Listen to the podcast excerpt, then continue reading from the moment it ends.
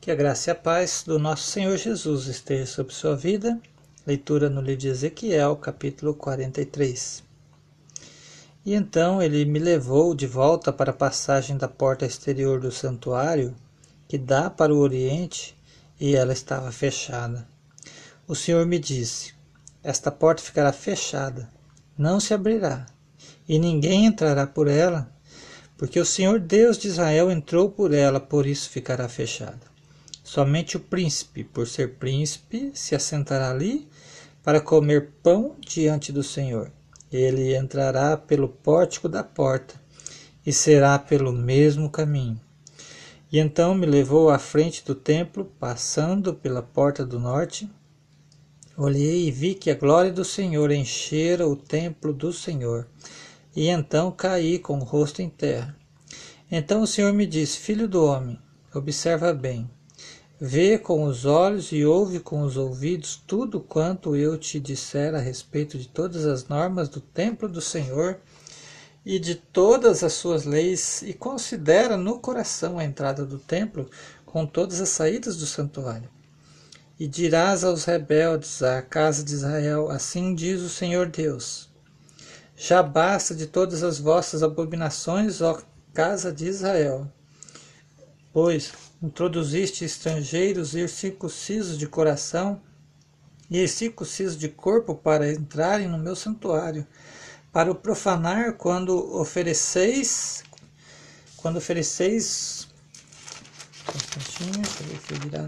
o meu pão, a gordura e o sangue, e quebrastes a minha aliança, além de todas as vossas abominações e não guardastes a norma a respeito das minhas coisas sagradas. Pelo contrário, constituístes outros guardas para o serviço do meu santuário.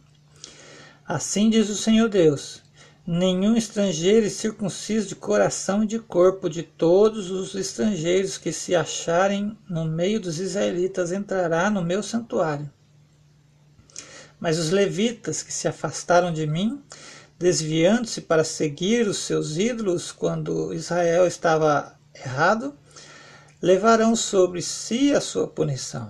Entretanto, serão ministros no meu santuário, tendo ao seu cargo a guarda das portas do templo e ministrando no templo. Imolarão o holocausto e o sacrifício para o povo e estarão diante dele para servi-lo porque eles ministraram diante dos seus ídolos e serviram de tropeço de maldade à casa de Israel. Por isso fiz um juramento contra eles, diz o Senhor Deus, e eles levarão sobre si a sua punição. E não se chegarão a mim para me servir no sacerdócio, nem se chegarão a nenhuma das minhas coisas sagradas, as coisas santíssimas, mas levarão sobre si a sua vergonha e as abominações que cometeram. No entanto, eu os constituirei guardas da norma do templo em todo o serviço dele e em tudo o que se fizer nele. Mas os sacerdotes, levitas, os filhos de Zadok, que guardaram as normas a respeito do meu santuário, quando os israelitas se desviaram de mim, eles se chegarão a mim para me servir, e estarão diante de mim para me oferecer a gordura e o sangue diz o Senhor Deus. Entrarão no meu santuário e se chegarão à minha mesa para me servirem e cumprirão as minhas normas. Quando entrarem pelas portas do pátio interior, estarão com vestes de linho e não se porá lã sobre eles. Quando servirem nas portas do pátio interior de dentro do templo, eles usarão turbantes de linho sobre a cabeça e calções de linho na cintura não se cobrirão de nada que os faça suar.